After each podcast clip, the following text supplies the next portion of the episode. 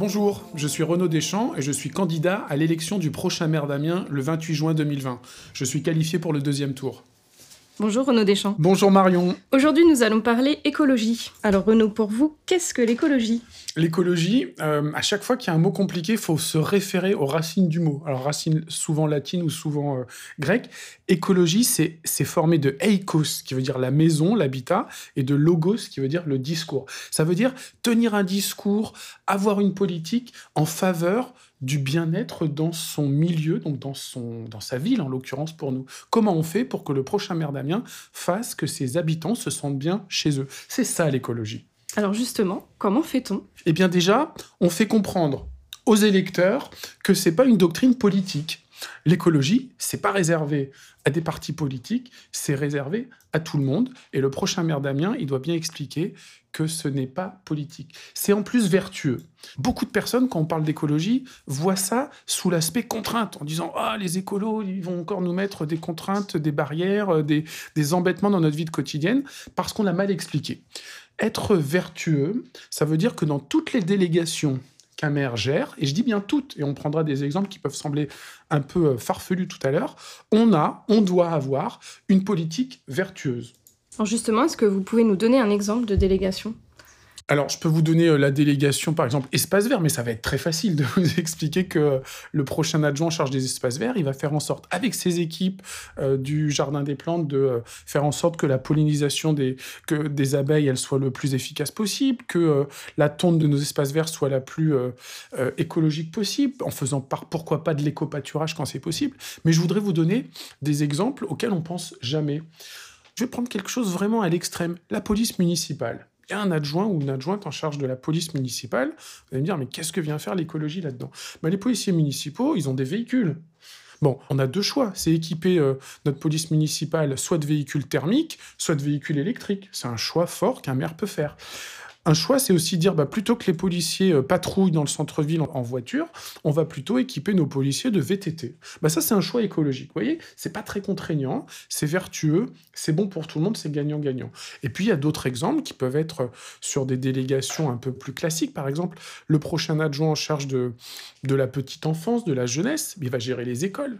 Alors, comment on fait pour avoir une politique de gestion des écoles et des temps scolaires vertueuse? Bah, C'est qu'on va mettre de la pédagogie dans les temps périscolaires pour que les animateurs fassent en sorte, en plus de l'occupationnel, d'éduquer les jeunes. Vous voyez de plus en plus de poulaillers dans les écoles. ça, c'est comment on a mis de l'écologie dans les écoles. On explique aux enfants comment une poule vit, comment elle fait un œuf, etc. Ça peut être aussi euh, faire des sorties on emmène les enfants, on a tellement de jardins à Amiens, on, les emmène dans un parc, on leur montre comment euh, la nature se développe. C'est aussi ça l'écologie, parce qu'en grandissant, ils vont devenir respectueux de cette nature. Donc dans toutes les délégations, j'y tiens, ce sera important. Et le prochain élu en charge de l'écologie, ce sera un élu qui aura beaucoup de pouvoir et qui sera un élu transversal, c'est-à-dire qui travaillera avec tous les autres adjoints. Et dès qu'un adjoint aura une, euh, une idée, quelque chose à mettre en place, il en parlera en bureau municipal, on en parlera entre tous les élus. Et évidemment, l'élu à l'écologie, lui, il mettra aussi son grain de sel en disant Ok, chers collègues, l'idée est bonne, mais je veux qu'on euh, regarde aussi sous le spectre de l'écologie comment on peut être encore plus vertueux sur cette idée.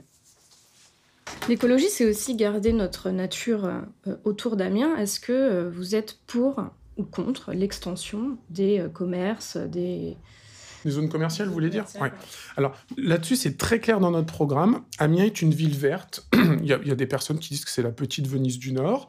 C'est très vrai. Il suffit de prendre n'importe quel logiciel de cartographie, vous dézoomez et on voit que la couleur qui ressort d'Amiens, c'est le vert et le bleu. Parce que le bleu, il y a aussi beaucoup de, de bras de la Somme qui sont autour d'Amiens. Il faut absolument garder cela. Donc moi, je tiens vraiment à ce qu'on arrête le développement de la ville au dehors de ses limites. Euh, c'est ce qu'on appelle l'extension urbaine. Quand on est aux commandes d'une ville, on a la main sur le plan local d'urbanisme, on a la main sur les permis de construire, et donc on a la main aussi sur la maîtrise de notre foncier. Je prends l'engagement fort de dire, tant que je serai maire et si je suis maire, la ville arrêtera de s'étendre. On va arrêter de multiplier les zones commerciales. On a ce qu'il faut maintenant. Hein. shopping promenade est une réussite en termes urbains, en termes, en termes de, de propreté, etc. C'est bien d'avoir shopping promenade parce qu'il manquait un équilibre pour le nord de, le nord de la ville. Pareil pour les zones d'aménagement concerté avec Paul Claudel, avec des, des zones d'habitation qui sont sorties de terre. Maintenant, ça suffit. On a des terres agricoles, on les conserve. On a des bouts de forêt, on les conserve. On a des parcs, on les conserve. Moi, je veux plutôt qu'on s'approprie encore plus la nature en remettant de la nature dans les quartiers, dans les faubourgs, pour créer ce qu'on appelle des îlots de fraîcheur, quand les canicules vont arriver, qu'on puisse trouver par-ci, par-là dans la ville, des zones avec des arbres, des bancs, des fontaines, pour être bien dans sa ville. Mais voilà, l'engagement, vous l'avez, j'arrête de construire au-delà des limites actuelles. D'accord. Dans cette optique-là, euh, à Amiens, il y a des jardins familiaux. Euh, est-ce que euh, c'est quelque chose que vous souhaitez conserver, développer alors, les jardins familiaux, c'est très très important parce qu'il y a beaucoup d'Amiénois qui vivent en appartement. Il y en a aussi qui vivent dans des Amiénoises ou des pavillons avec euh, juste des petites cours et des tout petits jardins. Et ils sont de plus en plus nombreux à vouloir avoir leur lopin de terre pour cultiver avec un potager. Et quand c'est pas possible, on s'inscrit donc sur des listes d'attente pour euh, devenir locataire d'un jardin familial. Il y, en a, il, y en a, il y en a quand même pas mal à Mien, mais malgré cela, les files d'attente sont longues. Parfois, il faut plusieurs années avant d'avoir euh, un, un, bout de jardin qui nous soit attitré. Alors ça, il va falloir regarder très précisément, et je suis très favorable à la création de nouveaux jardins. Il y en a beaucoup dans Amiens, mais il n'y en a pas encore assez. C'est une tendance qui va se développer dans les années à venir. Tout le monde voudra, si c'est pas possible de l'avoir devant sa maison, avoir un endroit où, euh, où planter, où emmener ses enfants le week-end pour prendre l'air. Donc oui à l'augmentation du nombre de jardins familiaux. Et ça m'emmène aussi à une question que vous ne me posez pas, mais qui est corollaire, c'est et les jardins tout court parce que euh, le jardin familial, c'est une possibilité, mais moi j'ai envie que dans le futur euh, proche, euh, quand on délivre des permis de construire à des bailleurs sociaux, que plutôt que de construire des immeubles à plusieurs étages, qu'ils réfléchissent avant à construire des logements avec un étage et puis un petit bout de jardin. Voilà. Toujours sans étendre hein, sur au-delà de la ville. On a de l'espace.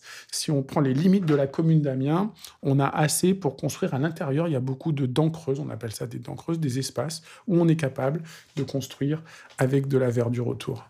Les jardins familiaux, c'est aussi parce que les gens ont envie de manger mieux. Comment est-ce que vous allez encourager ça? Ça, on l'a vu avec Covid, hein, de plus en plus de personnes se sont mis euh, par obligation, par nécessité d'aller de retourner ou d'aller pour la première fois chez leurs commerçants de quartier. Et ils ont découvert qu'en achetant euh, des légumes qui venaient de chez nos producteurs ortillons, bah, ce n'était pas plus cher que d'acheter en grande surface, que ça venait euh, d'Amiens, que ça faisait en plus travailler des familles amiénoises et que ça ne venait pas du reste de la France ou d'Europe ou d'Espagne ou, d'ailleurs et qu'ils avaient en, plus un impact positif sur les bilans carbone du transport. Donc ça, c'est un aspect positif qui a attiré de Covid. Il va falloir l'encourager, le multiplier.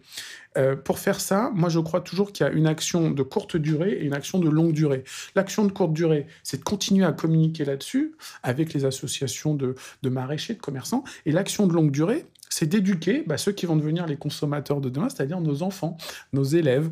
Donc, euh, il y a la partie enseignement euh, fait par les enseignants, de, donc les, professeurs, professeurs des écoles qui dépendent du ministère de, l'Éducation nationale. Et puis, il y a les temps périscolaires, où là, on va former nos animateurs pour que eux-mêmes euh, forment nos jeunes à bien manger, manger local. Et je vous assure que quand un enfant qui a mangé à la cantine, à la restauration scolaire, a mangé des, radis ou des concombres, des ortillonnages, bah, il est le premier euh, ambassadeur auprès de ses parents pour dire papa, maman, maintenant il faut acheter, euh, il faut acheter du, local. Quand on pense écologie, on pense aussi à la, au déplacement, donc à la voiture. Euh, quelle place vous allez laisser à la voiture? Alors, contrairement à ce que laissent croire certains, je ne suis pas un anti-voiture. Certes, je me déplace beaucoup à vélo parce que j'habite en ville et quand je me déplace pour aller à la mairie ou pour aller voir euh, des habitants, des associations, des commerçants, je prends mon vélo parce que je trouve ça très pratique et parce que ma condition physique fait que je suis capable de prendre euh, un vélo. Mais j'entends tout à fait qu'il y a des personnes qui, euh, par rapport à leur situation physique, leur âge ou aussi leur situation familiale, c'est-à-dire quand on est un papa ou une maman avec trois enfants en bas âge, on ne peut pas prendre le vélo. Je veux déjà mettre très clairement les choses au point là-dessus. Je suis un pro-vélo pour ceux qui veulent se mettre au vélo, mais je ne suis pas un anti-voiture. Alors, Un maire, il doit encourager ceux qui sont sur le point de basculer, c'est-à-dire ceux qui sont sur le point de se dire je vais me mettre au vélo, mais pour l'instant je n'ose pas. Je n'ose pas parce que je me sens pas en sécurité, parce que euh, j'ai jamais fait de vélo depuis que j'avais 10 ans et maintenant j'en ai 30 ou 40 et euh, j'avoue que je vais pas forcément avoir les bons réflexes en étant au milieu de la circulation, euh, ou j'ai pas mon vélo, ou si je crève, je sais pas comment faire. Donc il va falloir très clairement mettre en place une vraie politique vélo pour que tous ces freins sautent les uns après les autres. Sur la sécurité, c'est mettre en place des vraies pistes vélo, euh, travailler en corrélation avec les spécialistes du vélo, et on en a à Amiens, en l'occurrence l'association Vélo Oxygène, avec des vélo taffeurs, c'est-à-dire des personnes qui vont travailler le matin et le soir, qui connaissent les dangers, les points améliorés, etc., sans faire de lourds travaux. J'y tiens parce que euh, les Amiens en ont marre des lourds travaux. Donc c'est être vertueux, être encourageant, et c'est comme ça qu'on va réussir à faire en sorte que certains automobilistes deviennent à certains moments des cyclistes. Et ça, c'est gagnant-gagnant pour tout le monde. Parce que le matin, au lieu d'avoir, allez, je vais prendre un chiffre rond, 10 000 voitures dans Amiens, on va en avoir peut-être 8 euh, 000, parce qu'on a 2 000 personnes qui vont se mettre au vélo d'ici euh, dans les prochaines années. Eh bien, ceux qui seront restés à la voiture, ils seront très contents, parce qu'eux, ils seront restés dans la voiture parce qu'ils ont envie, mais ils auront moins d'embouteillage le matin et le soir en allant travailler, en allant emmener les enfants. C'est du gagnant-gagnant, tout le monde y sera, euh, y trouvera pour son compte. Est-ce qu'on continue le développement des bus électriques? Donc aujourd'hui, sur le réseau Amétis, on a euh, quatre lignes qui sont prévues pour être euh, totalement électriques. Aujourd'hui, il n'y en a que trois sur les quatre, d'accord? Et il y a aussi une ligne de centre-ville, d'hypercentre, avec le petit, euh, le petit bus qui est électrique. Et à côté de ça, il y a le réseau qu'on appelle soit réseau secondaire, soit réseau de proximité, qui lui est en thermique. Alors, moi, je suis pas euh, dogmatique en disant euh, dans les six prochaines années ou les douze prochaines années, il faut que tout soit électrique. J'en sais rien. Je ne sais pas si l'électrique est le mode le moins polluant. Euh, je regarde, je suis à l'écoute. On me parle d'hydrogène, on me parle d'autres technologies qui vont certainement arriver très vite. En tout cas, à chaque fois qu'il y aura à faire des choix de remplacement de lignes de bus, il va falloir étudier très précisément quelle est à ce moment-là la technologie la moins euh, impactante sur l'environnement. Et je précise que l'électrique, même si sur le moment ça a l'air d'être moins polluant, euh, quand on regarde comment on fabrique des batteries, comment on fabrique euh, toute cette énergie en amont, on se rend compte que c'est quand même un petit peu polluant. Donc il va falloir regarder ça très précisément. Merci Renaud Deschamps pour tous ces éclairages concrets sur l'écologie. Ces points sont accessibles sur le site renauddeschamps.fr. On vous retrouve demain sur une autre thématique. Merci Marion. À demain Renaud Deschamps.